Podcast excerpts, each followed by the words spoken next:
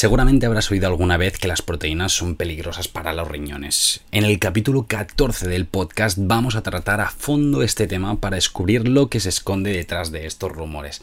Pero antes, música épica, por favor. Vamos.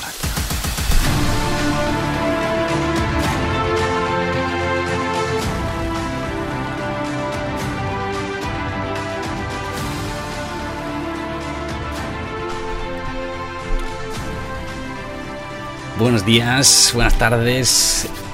Estás escuchando Dos Cafés para Deportistas, el podcast de Javi Oiz, aquel podcast en el que hablamos de nutrición deportiva, estrategias para mejorar el rendimiento, para dar un paso más, para llegar más lejos. Así que estás aquí, Dos Cafés para Deportistas, y hoy empezamos con un tema bastante interesante, proteína y riñones. Pero antes, como siempre, vamos a agradecer a nuestros mecenas, a Crown Sports Nutrition y a Yamai Coffee Crown Sports Nutrition, una empresa dedicada a la nutrición del deportista a través de productos de muy buena calidad para mejorar su rendimiento y muchos de ellos con el certificado Informet Sport. Así que genial porque es certificado que avala que son productos seguros y que no contienen sustancias dopantes. Así que, all right.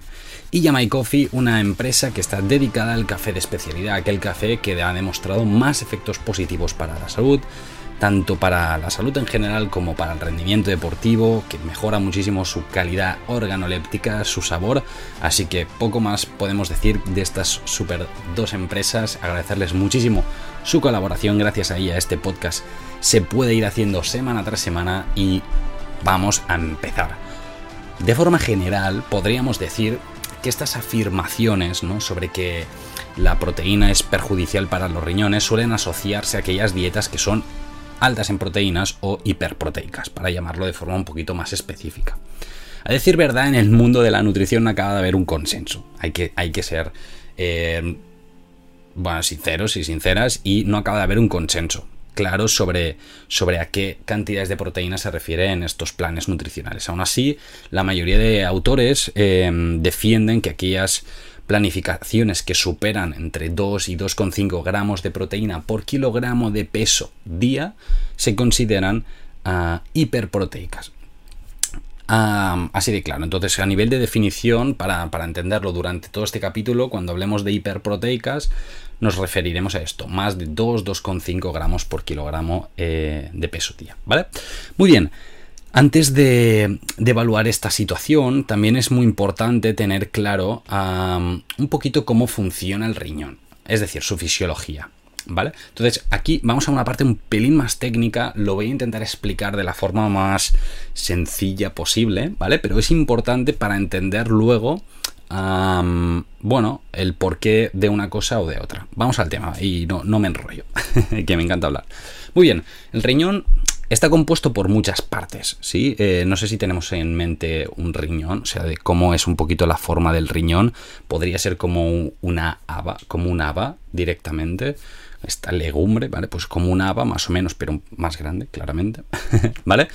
Entonces, tiene muchas partes, pero nosotros pondremos el foco en lo que es la, la pirámide renal, y de allí concretamente la nefrona, que al final es la, unidad funcional del riñón, donde pasa su magia, donde ocurre la magia directamente del riñón, ¿vale? Bueno, una de las partes importantes.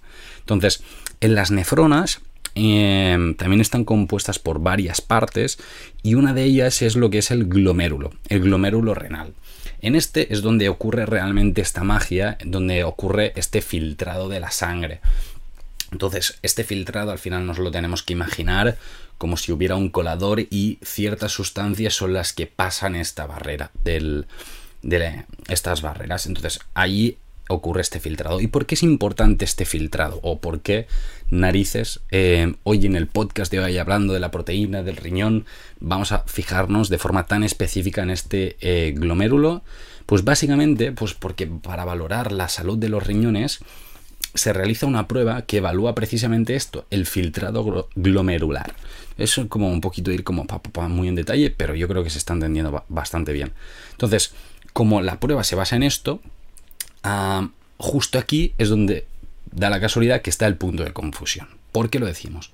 Porque la evidencia científica demuestra que una dieta hiperproteica, recordamos entre 2, 2,5 gramos de proteína por kilogramo de peso día, incrementa este filtrado glomerular. A su vez, este, este filtrado también puede verse incrementado cuando tenemos ciertas patologías renales. Entonces, fácilmente se podía llegar a esta asociación, ostras, como la proteína lo incrementa, pues esto quiere decir que hay patología, ¿no? Bueno, pues se ha visto que esta, este, este incremento de, debido al consumo mayor de proteína no es patológico, no implica que haya una patología detrás, sino simplemente que es una adaptación normal, una adaptación fisiológica de este tejido, ¿vale? Para poder captar y utilizar más esta proteína. Básicamente. Entonces, y esto nos lo tenemos que, o para interpretarlo, yo creo que es mucho más fácil eh, verlo que en el cuerpo hay muchas adaptaciones debido a el deporte, debido a un mayor consumo de un cierto alimento u otro.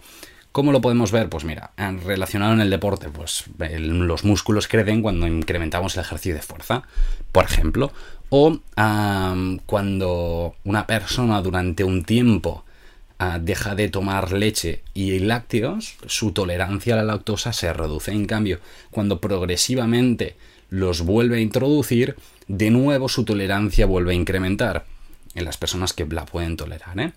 Entonces, el cuerpo se va adaptando en función de lo que comemos, en función de los estímulos que nosotros tenemos de nuestro exterior. Y este es un, ejemplo claro. Hay un incremento de este filtrado glomerular debido a este incremento del consumo de proteínas.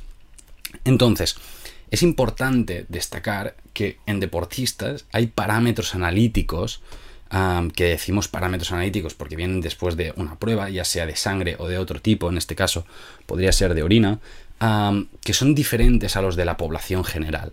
O sea, si os mola el tema, si os interesa, lo podemos hablar otro día como más a fondo de cuáles son o de algunos clave y, ver un poquito por qué pasan o de a qué se deben. Pero bueno, al final es un poquito también de sentido común. Es decir, Em, seguramente todos y todas veréis normal que, por ejemplo, en una analítica, después de un entrenamiento fuerte, se vean más parámetros inflamatorios y de, desgarro muscular, entre comillas, de desgaste muscular en deportistas que en personas sedentarias que no han hecho el huevo, por ejemplo, ¿vale? Entonces, es normal. Entonces, este mismo dato de, ostras, de destrucción eh, proteica, de, un desgaste muscular, en algunos casos podría llegar a asociarse a una patología muy heavy que incluso decías, tío, pero necesitas la UCI, ¿vale? O sea, en plan, de que te están muriendo, pero no. O sea, es un parámetro de decir, jo, es que lo he dado todo en el entreno,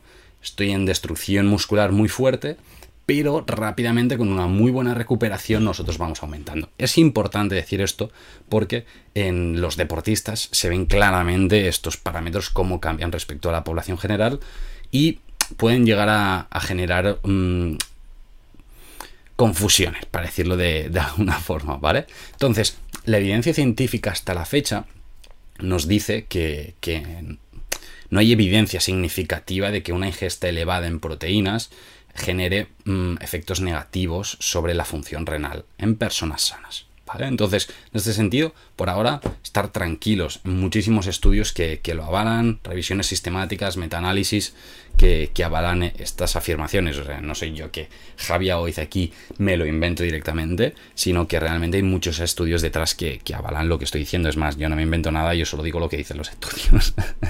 Tal cual, ¿vale? Entonces, es importante. Y una de las claves para optimizar al máximo el rendimiento al final es tener una alimentación pues, muy bien pautada y esto implica pues también incluir todo lo que son las fuentes proteicas, saber muy bien qué cantidades, qué tipos, para ajustarlo muy bien a tus necesidades. No todos necesitamos una alimentación hiperproteica o una misma persona si la necesita en algún momento, esto no implica que la necesite durante toda la vida, en todos los momentos, ¿no?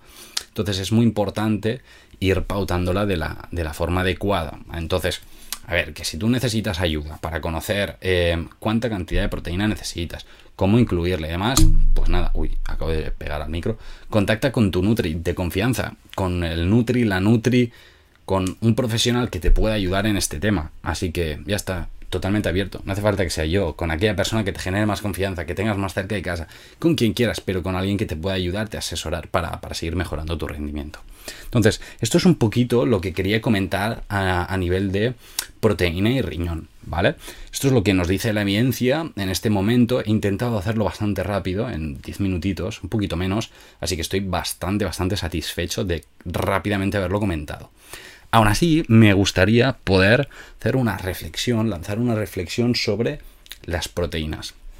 Muchas veces ah, escucho en consulta, ay, ay, es que es peligroso tomar proteína. Em, aquí yo haría una diferenciación. La gente suele tener miedo a la proteína que es en polvo. La gente no suele tener miedo a comer mm, unas legumbres, no suele tener miedo a tomar un cacho de pollo o un trozo de pescado o un trozo de tofu no suele haber miedo aquí, suele haber miedo con los botes de proteína en polvo. Entonces, voy a hacer nada, un comentario muy muy breve sobre la proteína de suero, ¿vale? Porque al final es de las más utilizadas en todo el mundo, y explicar de dónde viene, cómo se, cómo se, cómo se hace directamente, ¿vale? Para que veáis de, de dónde se saca. Vamos al tema. La proteína de suero lácteo, ahí para remarcar un poquito, hay de tres tipos. Hay la concentrada, la aislada y la hidrolizada. ¿Vale? Pero de estas, todas vienen del mismo sitio, originalmente, vienen de la leche, de la leche de la vaca. Entonces, la leche, cuando nosotros, por ejemplo, queremos hacer un queso, lo dividimos en el cuajo y el suero de la leche. Entonces queda todo el cuajo, a través de eso se va a generar el queso, la mayoría de los quesos se hacen con este cuajo.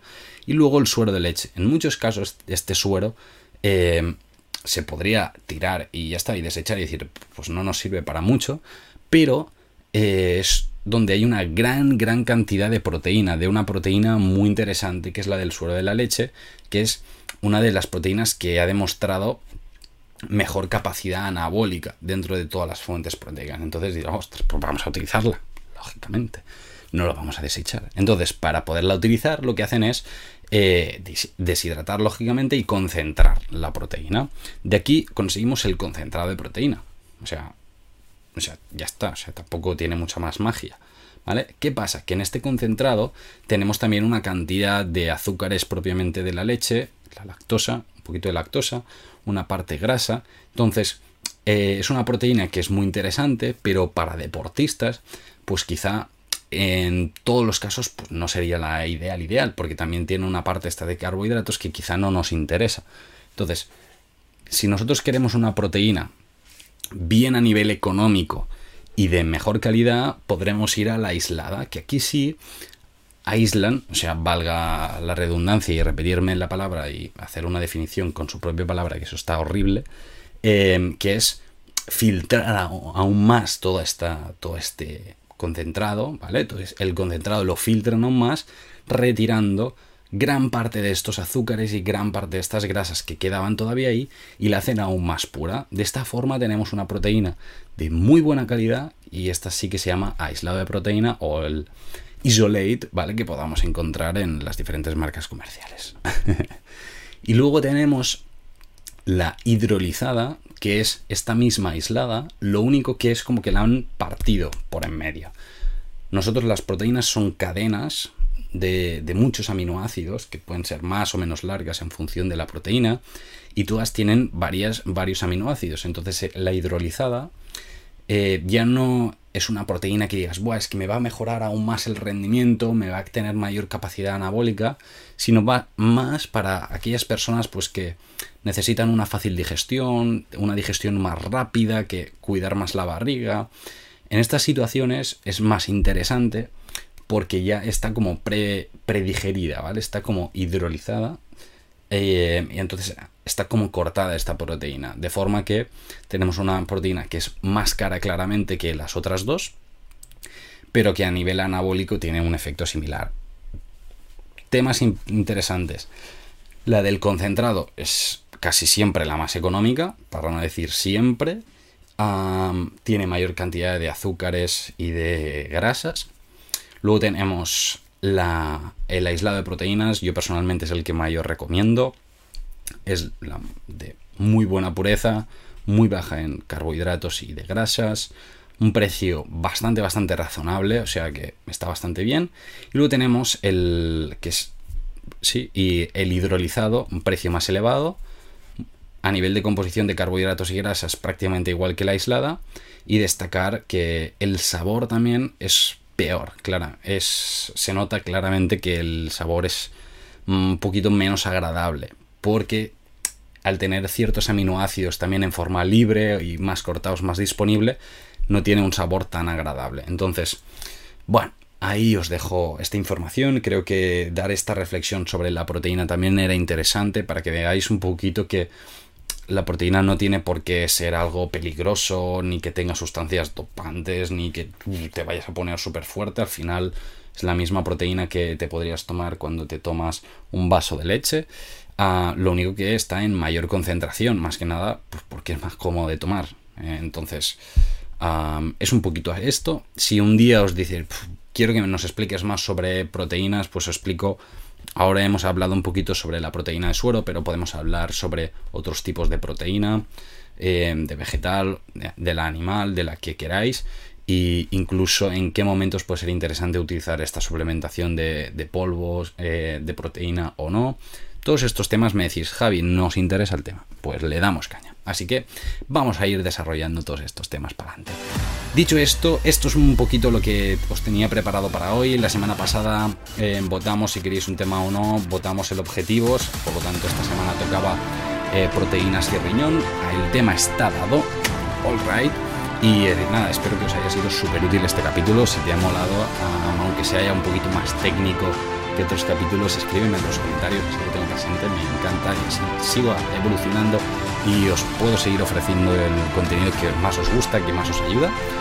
Y nada, un saludo enorme, nos vemos el próximo jueves en, eh, en este podcast de Dos Cafés para Deportistas. Te recuerdo que tu rendimiento está en tus manos, si necesitas cualquier cosa puedes contactar conmigo por mail jnutrix.com o por Instagram y Twitter a través de Javia Nutrix y le damos Así que que vaya súper bien, a tope con esta nueva semana y un saludo súper fuerte.